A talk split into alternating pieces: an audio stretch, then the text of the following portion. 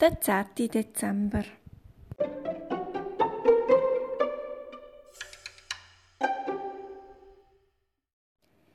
Solange Gutzli im Ofen sind, können wir ja schon mal unseren Weihnachtsschmuck basteln, schlönt die Müsli-Kinder vor. Der kleine Igel und Mama Maus helfen ihnen, kleine und große Sterne aus Karton auszuschneiden.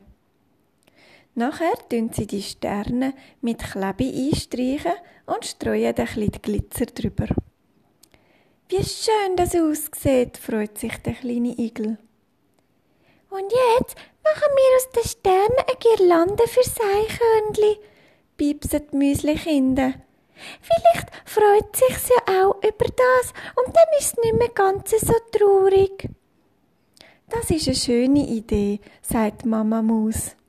In dem Moment läutet der Wecker in der Küche. Trrring, Gutzli sind fertig.